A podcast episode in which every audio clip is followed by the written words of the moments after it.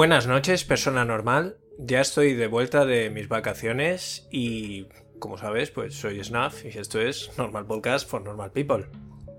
Espero que me hayas echado de menos. Y bueno, por refrescar un poco la memoria, ¿cómo funciona esto de los comentarios? Ay, ¿cómo iba? Ah, pues le tengo que dar las gracias a todos los que apoyan a Normal Podcast for Normal People, por supuesto. Muchísimas gracias por seguir ahí. Y ya sabéis, por 1,49 euros al mes, o lo que quieras, pues recibes ciertas maravillosas ventajas como escuchar el programa con 24 horas de antelación, la medianoche del sábado en lugar de la medianoche del domingo, escuchar el programa sin publicidad, mi agradecimiento eterno, que además estoy en el paro. Em,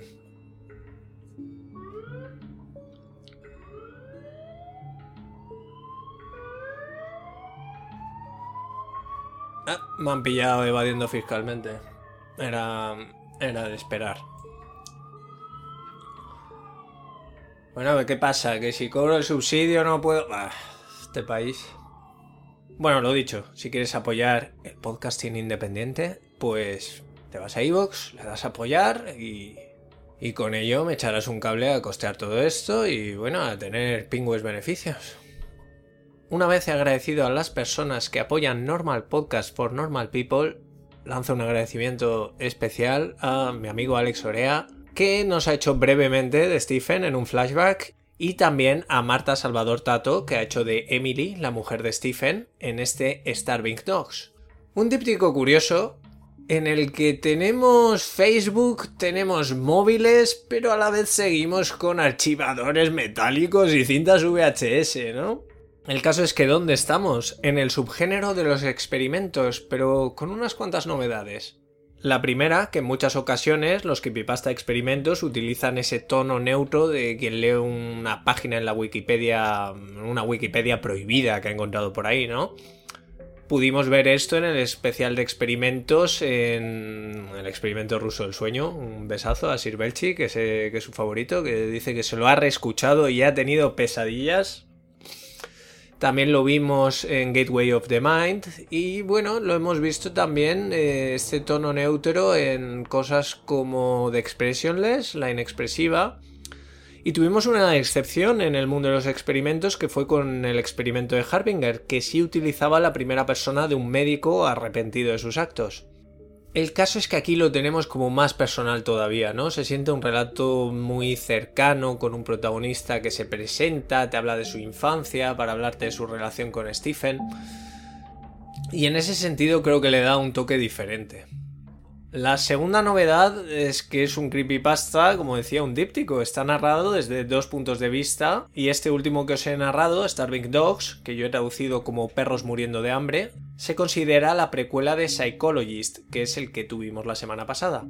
Ahora mismo, la principal vía para acceder a estos relatos es la web de Creepypasta Fandom, pero es extraño porque el primer comentario que hay en estos relatos es de 2014 y dice algo así como Ay, recuerdo cuando leí esto hace tiempo, gracias por resubirlo. Así que realmente no sé de qué fecha datan estos dos creepypasta porque cuesta encontrarlos en otro sitio que no sea el creepypasta fandom. Es raro porque a mí me sonaba haberlos encontrado en el foro de No Sleep y nada, ya estoy aquí con mis paranoias, pero no puede ser porque de No Sleep nunca tiran nunca tiran los relatos puesto que suele ser fuente primigenia. NoSleep no se dedica a recopilar como si que pueden hacer creepypasta.com o creepypasta fandom. El autor, o al menos el usuario que lo ha resubido, se llama Crashing Cymbal. Me hace gracia esto de los nicks modernos, ¿eh? Crashing Cymbal. Como platillo estrellándose, ¿no? Es, es, esto de los nicks modernos que suele rular en webs de este tipo, no sleep y tal, los autores se suelen poner este tipo de nicks y me hace mucha gracia esta evolución y perdonad que es lo que pasa ahora con los nicks, ¿no? Los que somos más viejos que Internet, cuando entramos en Internet y te ibas al chat de Terra o equivalentes, pues ahí te ponías nicks como, eh, yo qué sé, mm, Tunker, Platamon, yo qué sé, o sea, era como buscando un nombre propio así que sonara a cosa de internet, ¿no? No era... Bueno, luego siempre te podías poner Morenito 89, ¿no? Pero había algo ahí de buscarse una nueva identidad, ¿no? Un, un alter ego. Y entonces te ponías un nombre ahí como Cinos, como ese tipo de cosas, ¿no? O cosas que podrían haber salido en un libro del Señor de los Anillos sin tener por qué ser algo de esto directamente. Bueno, me estoy enrollando. No sé a qué viene todo este rollo de los nicks, pero me hace gracia, ¿eh? No sleep y eso suelen ser cosas como ese tipo de email no entregado, uh, not delivered email. Em, me hace gracia el que tiene en Twitter el tío que hizo Petscop, que es algo así como pressed yes, em, pulsé sí, ¿no? En plan, acepté términos y condiciones, ¿no? Términos y condiciones podría ser otro de esos nicks. No sé, la, chavalada es muy original, la, verdad.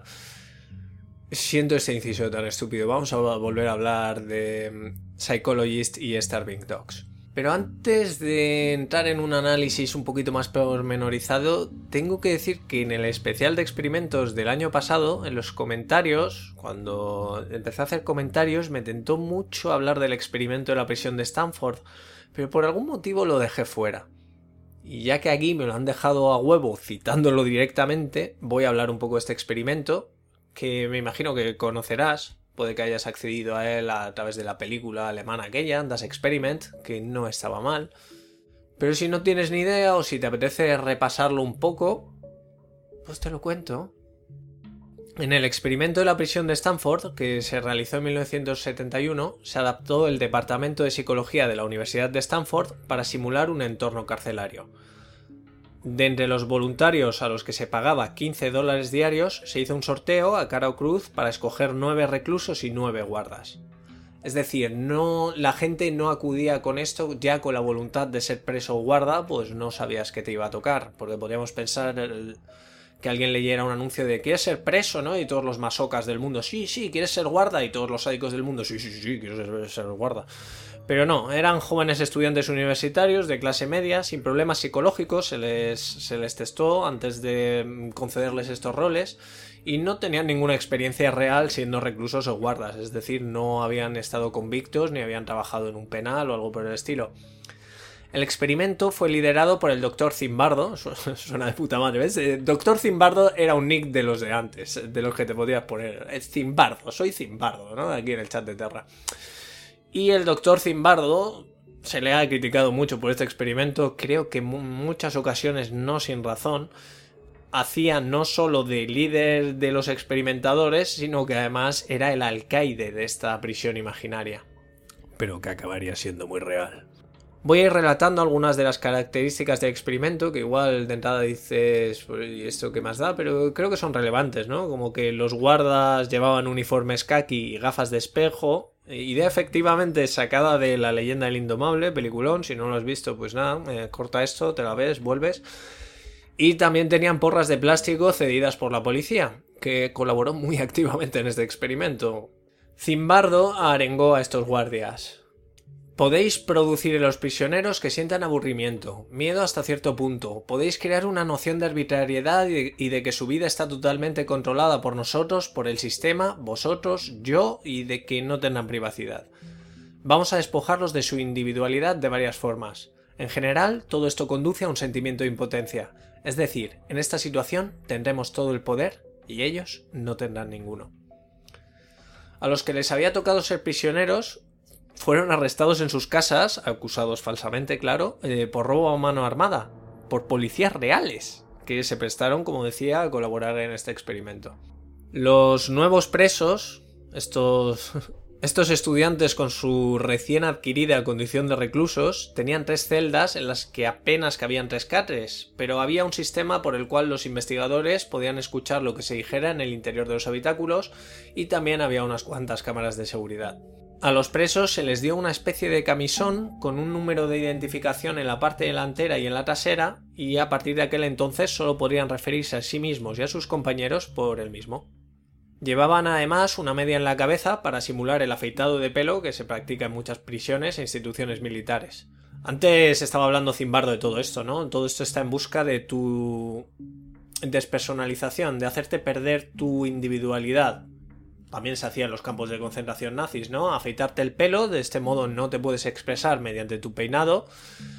Lógicamente con el uniforme tampoco se te deja mucho margen y si encima pues dejas de ser fulanito de tal y pasas a ser 3285, pues entiendes el, el efecto aturdidor que tiene esto en una persona, ¿no?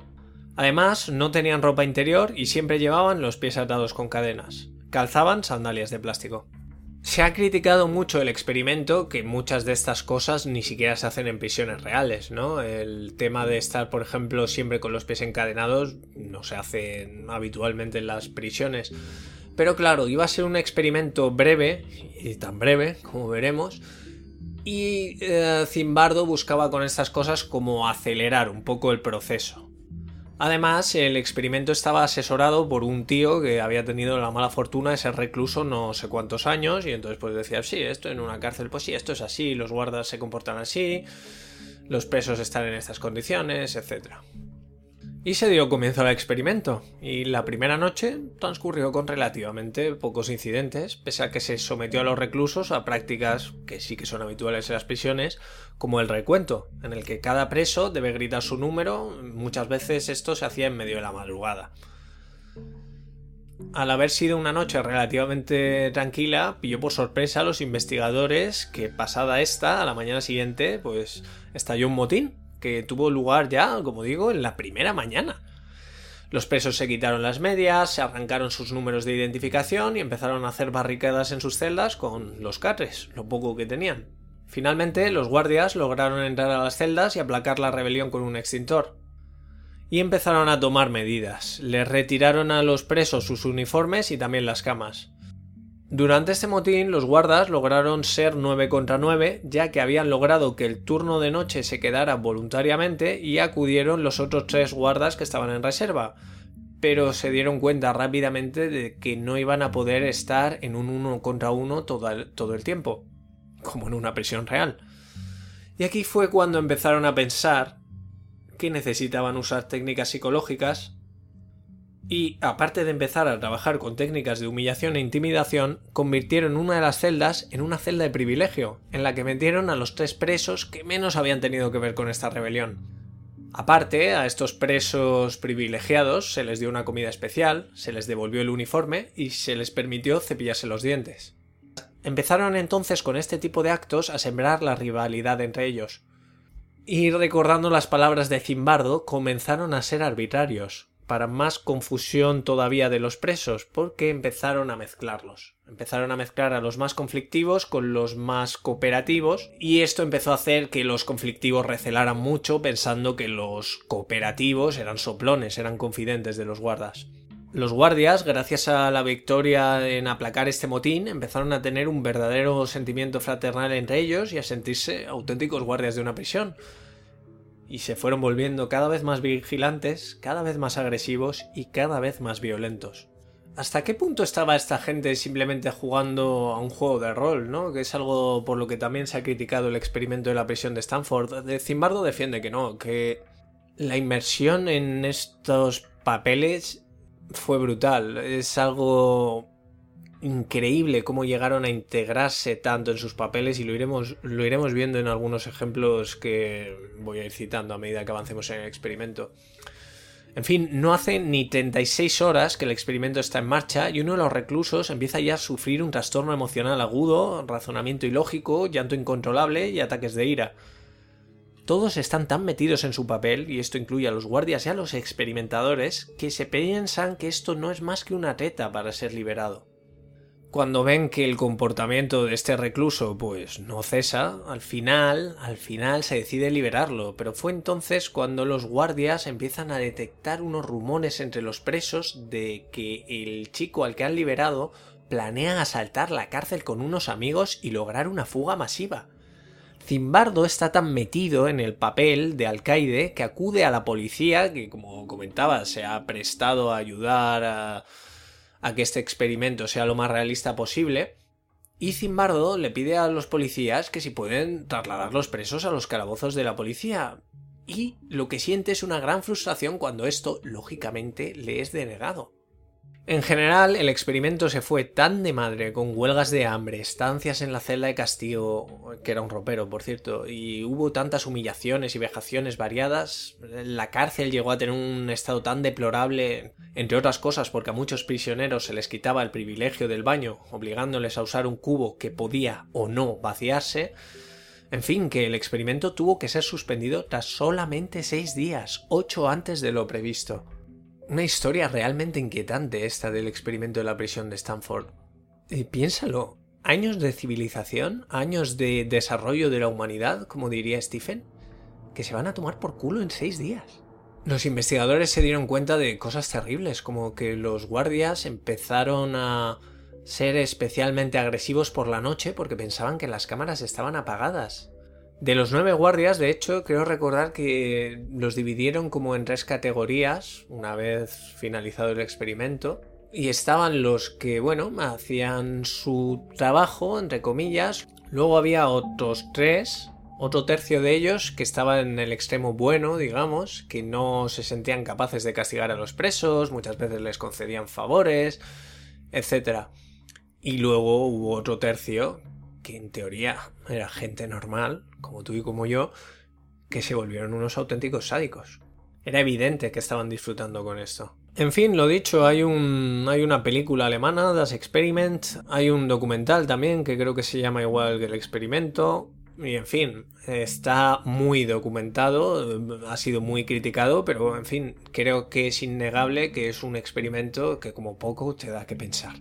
Y en cuanto a la historia, que también cita Tim, del que sabemos el nombre en, el, en, el, en la segunda entrega, ¿no? En Starving Dogs, eh, Tim cita, vía Stephen, claro, que es el que sabe estas cosas, eh, un niño que es criado como niña tras un accidente con la circuncisión, y por lo visto esto también es real, ¿eh? muy duro. Es el caso de David Reimer, al que efectivamente se le quemó el pene durante una circuncisión, una un procedimiento que debería haber sido rutinario, pero no queda muy claro qué sucedió, qué tipo de negligencia. En fin, la persona que estaba encargada de esto, pues no, no estaba disponible. Y bueno, pues los médicos que se dedicaban a otras cosas dijeron, esto se puede hacer. Y no sé qué coño hicieron tan mal que se lo quemaron entero y se le cayó a los pocos días.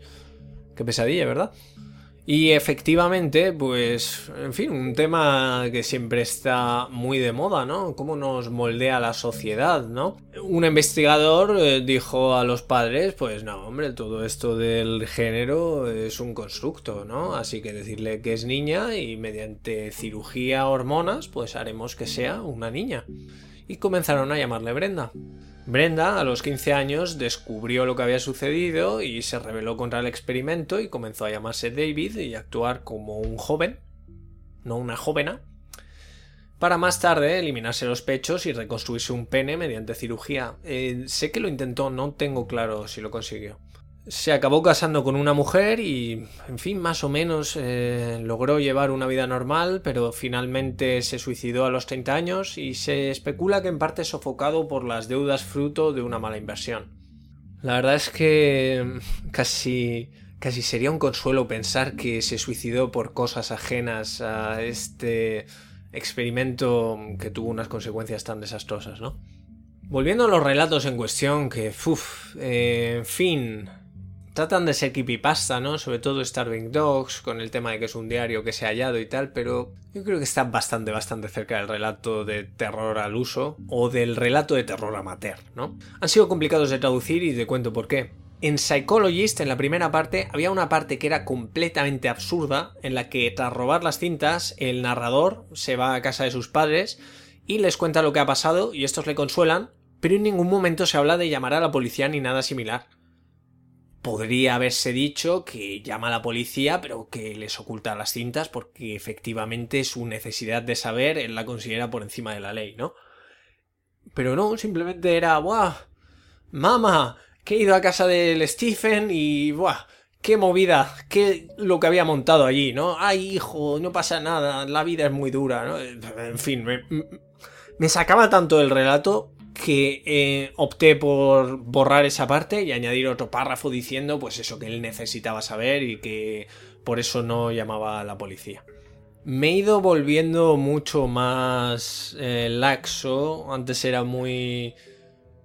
muy ultra ortodoxo, ¿no? Antes era muy. que quería dejar el creepypasta tal cual estuviera y si una frase estaba mal hecha, la dejaba, pero a medida que ha ido avanzando este podcast me he decidido a. Pues bueno, hacerles pequeños cambios, intentando respetar su espíritu y creo que esto, pues, realmente es una mejora para el relato porque, ya te digo, a mí esa parte del consuelo maternal me sacaba completamente de la historia y me hacía eh, que quisiera mandarla a la mierda. De hecho, me planteé incluso no, no traerlo por ese detalle, entre comillas, pero dije, bueno, si los que pipasta están para esto, son un medio colaborativo, pues esta ha sido mi aportación.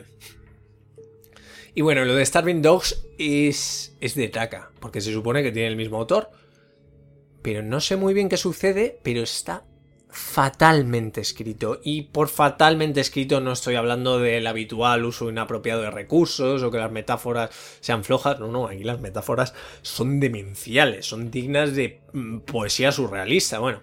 El caso es que el texto en muchas ocasiones es ininteligible. Eh, los comentarios de Starving Dogs están llenos de angloparlantes que o bien decían que no entendían nada y preguntaban al autor con más o menos amabilidad, dependiendo del caso, si el inglés era su lengua materna.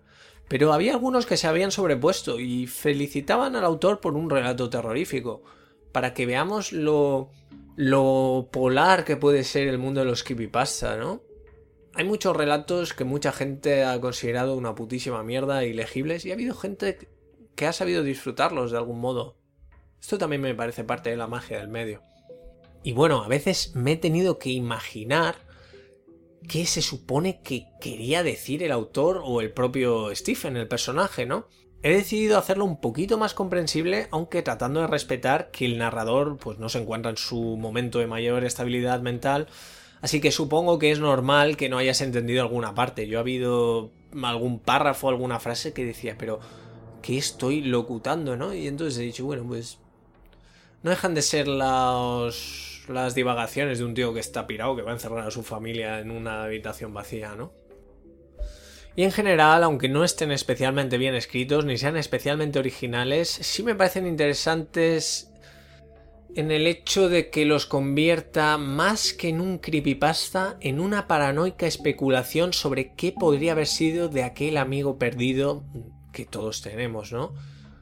¿Qué habrá sido de fulanito? Es algo que nos hemos pensado todos, ¿no? Y creo que si un día estás eh, pues con un brote paranoico y te sientas a pensar que ha sido de fulanito o de menganita, pues puede que acabes. O sea, fulanito le gustaba mucho la psicología. Seguro que ha pillado a su familia y la encerra en un cuarto para ver cómo reaccionan y lo ha llamado experimento, ¿no? Me gusta, me gusta mucho ese concepto, la verdad. Creo que Igual que en, los buenos monólogos, ¿no? Recogen situaciones en las que nos hemos visto todos y dices, ah, mira, eso soy yo. Ah, coño, yo tampoco sé abrir las cosas con abre fácil, ¿no? Eh, creo que coger una temática que es prácticamente universal, que es el amigo con el que has ido perdiendo el contacto con el tiempo y darle un giro al terror, me parece algo interesante. Stephen en realidad prácticamente solo nos es descrito con una escena, la, la chocolatina, pero me parece que es suficiente para un relato este recorrido y podemos imaginárnoslo sin mucha dificultad. Puede que no haya sido nuestro amigo, pero creo que todos hemos tenido un Stephen en clase, ¿no? Un tío que tiene un... que ha leído demasiado para la edad que tiene, y tiene, empieza a flirtear con ciertos modos de casi fascismo, ¿no? Eh, empieza a leer a Nietzsche. o empieza a interesarse, pues, por experimentos que, bueno, están ahí en los límites de lo que consideramos ético. Y un último apunte. Esta obsesión que hay por el tiempo. Me llevó hora y media a leer la carpeta eh, Emily estuvo levantada mirando a cámara 10 minutos y todo esto. Esta obsesión por el tiempo que ya está desde los inicios del podcast con Normal Porn for Normal People y en el minuto 12, segundo 37 entra un chimpancé, ¿no? Eh, como dije en aquel entonces, eh, y lo repito, es para mí un recurso que busca cierta veracidad, ¿no? Al fin y al cabo, cuando se escriben este tipo de vídeos, se quiere dejar claro que no son películas al uso, en las que los acontecimientos siguen un orden lógico y narrativo, ¿no? Cuando hablas de una película, a mí, no sé si lo sabéis, pero me gusta mucho hablar de las películas. Cuando hablas de una película nunca dices, y en el minuto 37, segundo 15, eh, no me estoy enterando de nada, Christopher Nolan, eh, Go Home, You're Drunk.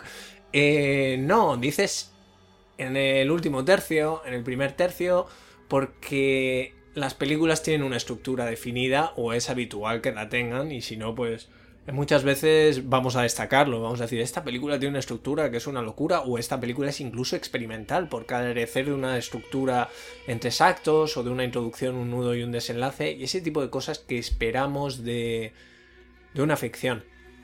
Así que lo dicho, en este caso aporta realismo, aunque sea de una forma un poco torpe y machadacona, describir cuánto tiempo duran los actos enajenados y aparentemente sin sentido de las víctimas del experimento de Stephen. Así que esto ha sido todo por esta noche, persona normal. Espero que hayas disfrutado de Psychologist y Starving Dogs. Creo que como poco es original traer un díptico. Y nada, puedes dejar tus impresiones en iVoox, comentando, puedes enviarme un tweet y establecer contacto conmigo de todos esos modos que digo a continuación en ese audio que tengo pregrabado y veremos con qué trato de sorprenderte la semana que viene hasta entonces, persona normal, cuídate mucho.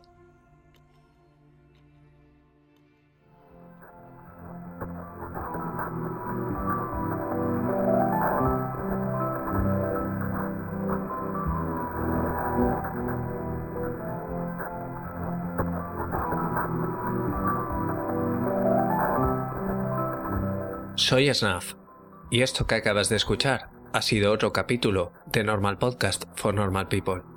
Puedes seguir la cuenta del podcast en Twitter en arroba normalpodcast-bajo. El podcast está alojado en iVoox, donde te agradecería mucho que te suscribieras, comentaras qué te ha parecido o cualquier cosa relacionada con el mundo del creepypasta. También puedes escucharlo en Spotify y en iTunes, donde te agradecería mucho una reseña. Por supuesto, también puedes seguir el canal de YouTube que se llama, lo adivinaste, Normal Podcast for Normal People, donde también estaría muy bien si te suscribes. Si quieres pasarme enlaces raros, vídeos de Deep Web o fotos malditas, puedes escribirme a normalpodcastfornormalpeople.com recordando que la A de normal es un 4.